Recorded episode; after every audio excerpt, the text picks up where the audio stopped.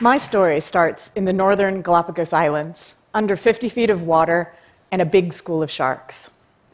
I'd been scuba diving with a group of friends for about a week, and it had been glorious. Manta rays, whale sharks, penguins, and of course, hammerhead sharks. Today's dive was particularly tricky. The surge was terrible. You had to have your camera rig tight in and your arm out because the surge kept throwing you into the rocks while you're scanning up for that beautiful photograph. It was going okay until not okay. Something was terribly, terribly wrong. I pulled my hand back and I had long black sea urchin spines all the way through my gloves, which meant all the way through my hand. Now, this is bad. I mean, obviously, when you have something all the way through your hand, it's kind of bad anyway. But in this case, sea urchins have a venom on them that if you've ever tangled with them, you know that a sea urchin spine in you gives you horrible, painful inflammation. But that wasn't even topmost in my mind at this point. This did not look real. I could not believe that this was my hand. Now, in a crisis, I tend to dissociate into like little scientists. And I start talking very analytically.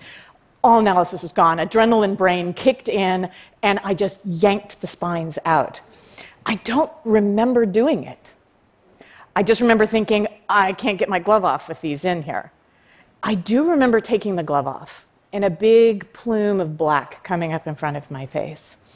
And biologist brain now shows up and starts freaking out. How could all that toxin have gotten into that wound already? Well, physicist brain then shows up and very calmly explains no, no, no, we're at 50 feet. Red wavelengths are attenuated. That's blood, not black. And sharks. So, what are you going to do? Well, I cranked my cummerbund down really hard over my hand and I simply swam away that big old cloud of blood dissipate a bit before we have to surface through all of these sharks. So, when I did surface, my warm blooded mammal brain was in an absolute gibbering panic. They don't feed when they're schooling, they don't feed when they're schooling, they don't feed when they're schooling, all the way up. And they didn't. So, apparently, they have read the same books that I have. Now, it turns out when you've been stabbed with sea urchin spines and you're two days away from any medical help, the thing that you've got to do is unfortunately cook your hand. So you put it in water as hot as you can stand, and you keep adding boiling water until you think you will go absolutely insane. Now, it worked.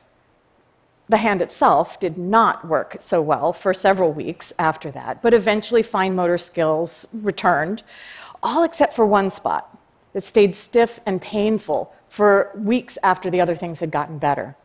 So it turned out I'd broken off a tip of the urchin spine in the joint itself. And that's why it wasn't getting better. And so the orthopedist says, you know, we should get this out. Um, n- nothing too urgent, not emergency. So we scheduled a small surgery for a few weeks out on a Monday. And on the Friday before, I broke my pelvis in a horseback riding accident. Yeah. So we kind of postponed that surgery. My broken pelvis and I were now facing six weeks on the couch. And I would have gone absolutely insane if it hadn't been for my friends. Spontaneous parties broke out at my house every night for weeks. I was fed, I was entertained, it was great. But that kind of enthusiasm is sort of hard to sustain over the long term. And eventually it petered down to just one friend who would send me jokes during the day and come and keep me company in the evenings. Someone I got to know a whole lot better during this period of convalescence. And when I was finally pronounced well enough to do weight bearing activities, we loaded a telescope in the car, drove up into the mountains to look at the Hale Bopp comet. Yes, we are geeks. And got caught in a landslide. I know, like, really? No, just kidding.